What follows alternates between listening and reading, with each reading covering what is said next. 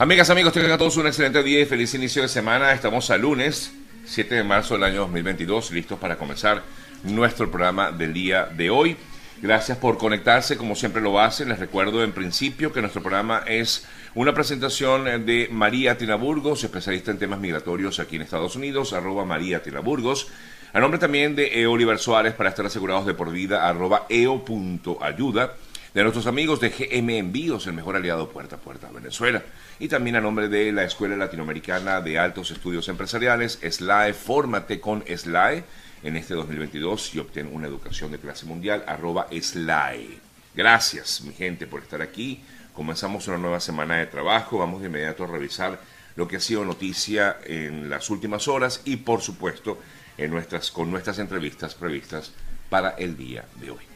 Suena al fondo lo que ha presentado Adele como nuevo. Se llama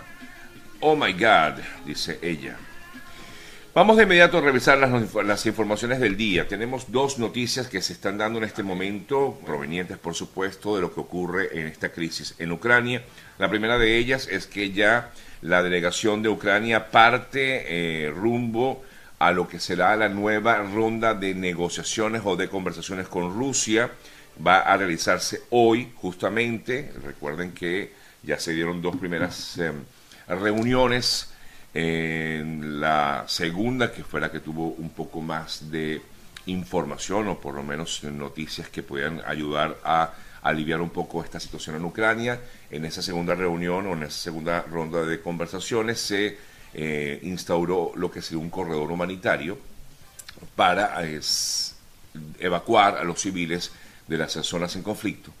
Pero lo que no fue respetado justamente el fin de semana, porque en medio de esta situación hubo bombardeos durante eh, la salida de varios de estos ciudadanos de Ucrania rumbo a otras naciones. Pero hoy se informa el asesor jefe, del jefe de la Oficina Presidencial de Ucrania, Mijailo Podolyak, informó que estaban partiendo en helicóptero hacia el encuentro convocado para las 4 de la tarde hora de eh, Ucrania. La nueva cita se da justo en la segunda ronda,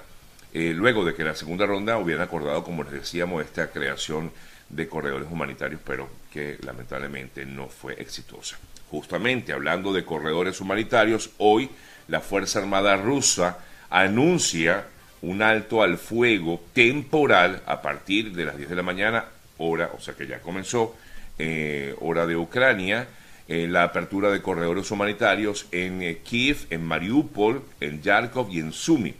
El organismo dijo que la medida se mm, ha tomado tomando en cuenta la catastrófica situación humanitaria, dice el, la Fuerza Armada rusa, y su agravamiento en las urbes ya que mencioné, y también la petición personal del presidente francés Emmanuel Macron ante esta conversación que tuvo otra vez el fin de semana con el mm, líder ruso Vladimir Putin. Y es que Putin se reunió vía telefónica en principio con el presidente de Turquía, eh, Erdogan.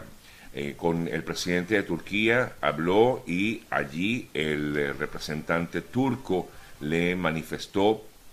a Putin, le exigió a como de lugar una, un alto al fuego urgente y permitir encontrar una solución pacífica y por supuesto la apertura urgente de estos corredores humanitarios. Hablamos juntos la vía a la paz, dijo Erdogan a Putin en esa conversación telefónica que sostuvieron este fin de semana. Eh, por su lado, Putin aseguró que la operación especial solo se detendrá si Kiev eh, abandona la resistencia y acepta las demandas rusas. Luego de esa conversación que tuvo eh, Putin con eh, Erdogan, tuvo otra conversación, como les decía, con Emmanuel Macron, el presidente de Francia, que constantemente ha estado pues pendiente de esta situación en Ucrania y en esa otra conversación Putin, según lo que informa Macron, dijo vio a Putin muy decidido a conseguir sus objetivos, entre ellos lo que el presidente ruso ha insistido en llamar una desnazificación y neutralización de Ucrania. En la conversación, que tuvo aproximadamente una duración de una hora, unos 45 minutos, Allí eh, informó que el objetivo no era bajo ningún concepto atacar centrales ucranianas, centrales nucleares ucranianas, y ellos insisten, los rusos, en que a lo que hubo con la máxima central eh, nuclear en Ucrania había sido un sabotaje por parte de los propios ucranianos. Es lo que afirma el líder ruso en medio de todo esto. Eh, mientras eh, tanto, el Ministerio de Defensa ruso también dijo que los estados vecinos no deben acoger aviones de combate ucranianos. Esto a raíz del llamado que hace el, eh, entre otros, el representante, el, Departamento de Estado norteamericano, Anthony Blinken, que se encuentra en Europa en estos momentos, donde afirmaba que iban a eh, el lugar, buscar la manera de suministrar aviones eh, de combate a Ucrania, que tenía luz verde todo aquel que quisiera hacerlo para apoyar al gobierno ucraniano. El diplomático dijo también que durante los últimos días han tomado medidas para aumentar más la presión sobre Rusia a través de nuevas sanciones, sanciones adicionales que se implementarán eh, próximamente. Otro tema que tiene que ver justamente con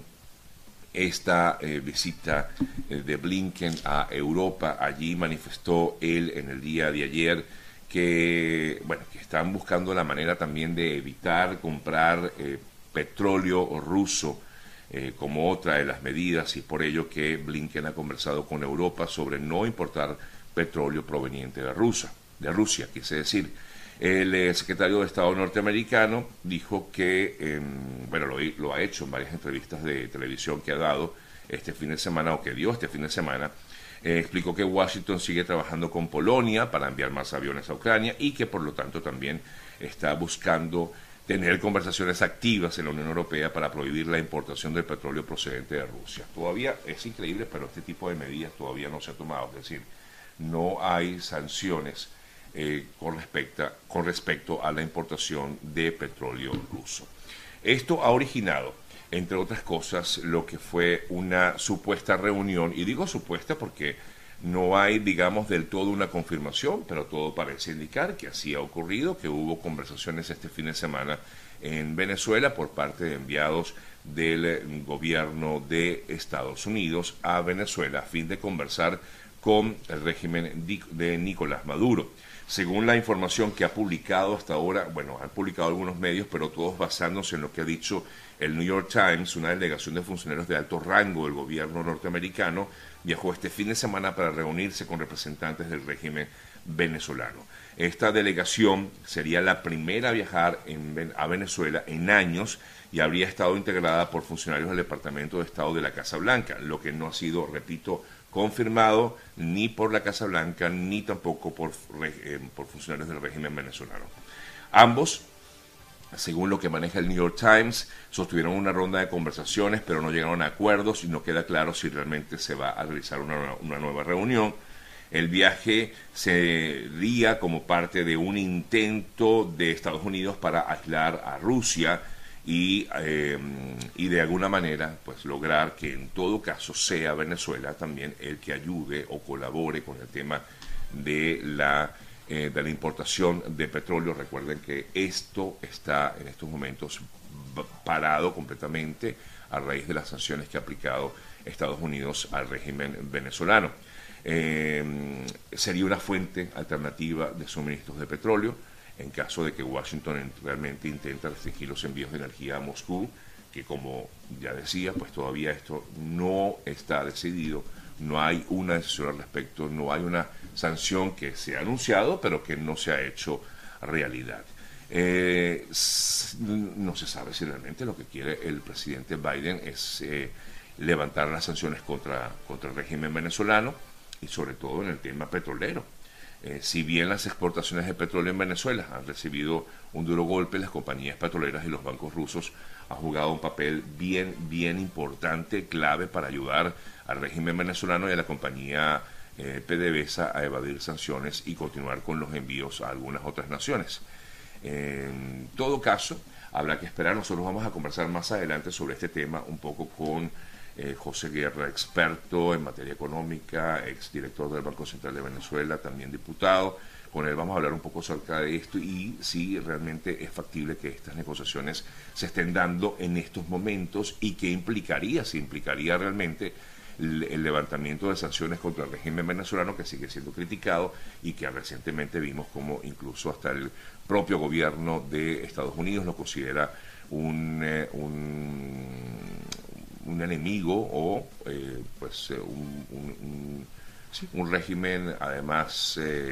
que ha violado los derechos humanos en el propio país. Se estarán dando estas conversaciones, será realmente, será una realidad esto que han eh, que ha difundido entre, entre otros medios el New York Times, pues basándonos en lo que dice este medio,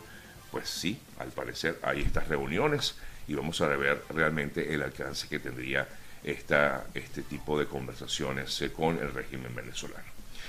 Mientras tanto, pues la situación continúa siendo crítica en Ucrania. Ya vimos lo que les comentaba acerca de estos corredores humanitarios que se dieron este fin de semana y cómo fueron atacados. Incluso vimos una terrible imagen de una familia que falleció, eh, que fue atacada por estos bombardeos mm, eh, justo cuando estaban eh, pasando por este, uno de estos corredores humanitarios.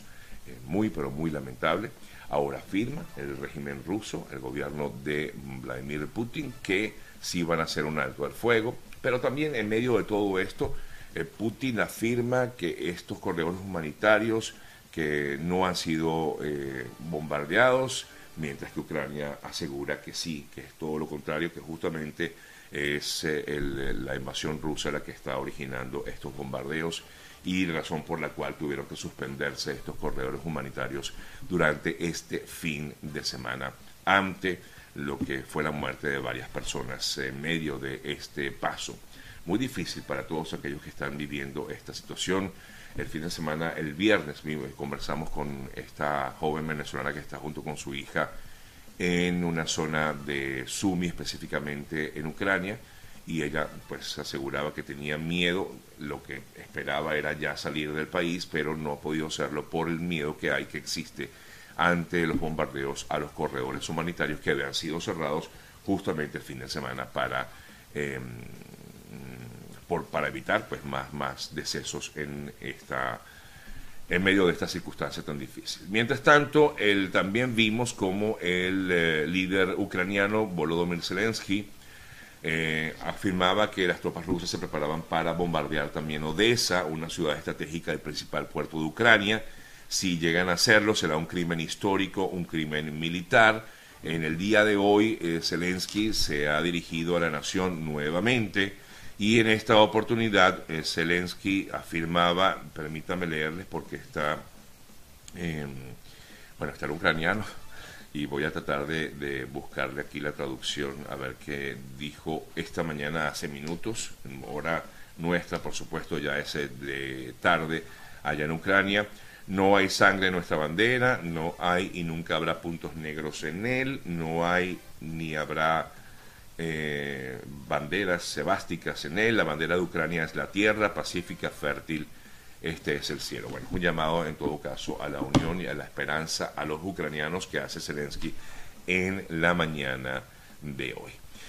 Em, bueno, mientras tanto, mientras ocurre todo esto, amigas, amigos, nosotros estamos a la espera a ver qué, qué va a pasar, si realmente esta nueva ronda de negociaciones que se inicia justamente a esta hora en, eh, en algún punto, creo que nuevamente es en la frontera con Bielorrusia, eh, se estaría dando esta nueva conversación, la tercera ronda de negociaciones. Más de un millón y medio de personas sigue, han huido, por lo menos según la cifra más reciente que dio el alto comisionado de las Naciones Unidas para los Refugiados. La semana pasada hablábamos de que se acercaba al millón, ya hoy hablan de un millón quinientos treinta y cuatro mil setecientos noventa y dos personas que han salido como refugiados eh, huyendo de la guerra. De hecho, ya Polonia es la nación que más ha recibido a refugiados eh, provenientes de Ucrania. No todos son ucranianos, algunos extranjeros, por supuesto, también están allí incluidos. Un millón de refugiados habrían llegado a mm, Polonia desde que se inició esta invasión rusa eh, a finales del mes de febrero. Em, la gran mayoría de los desplazados por el conflicto son ucranianos, aunque también hay, como les decía, polacos, bielorrusos, uzbecos, marroquíes, afganos, pakistaníes, estadounidenses y algunas personas provenientes de Latinoamérica que vivían justamente en Ucrania. Todo esto eh, ha sumado entonces el número de un millón y medio de personas, más de un millón y medio de personas, y creen que esta cifra pudiera continuar aumentando en los próximos días si se activan como tal estos corredores humanitarios que esperan se den justamente en los eh, próximos eh, minutos porque ya mm, pues, la Fuerza Armada rusa dijo que iba a hacer un alto al fuego.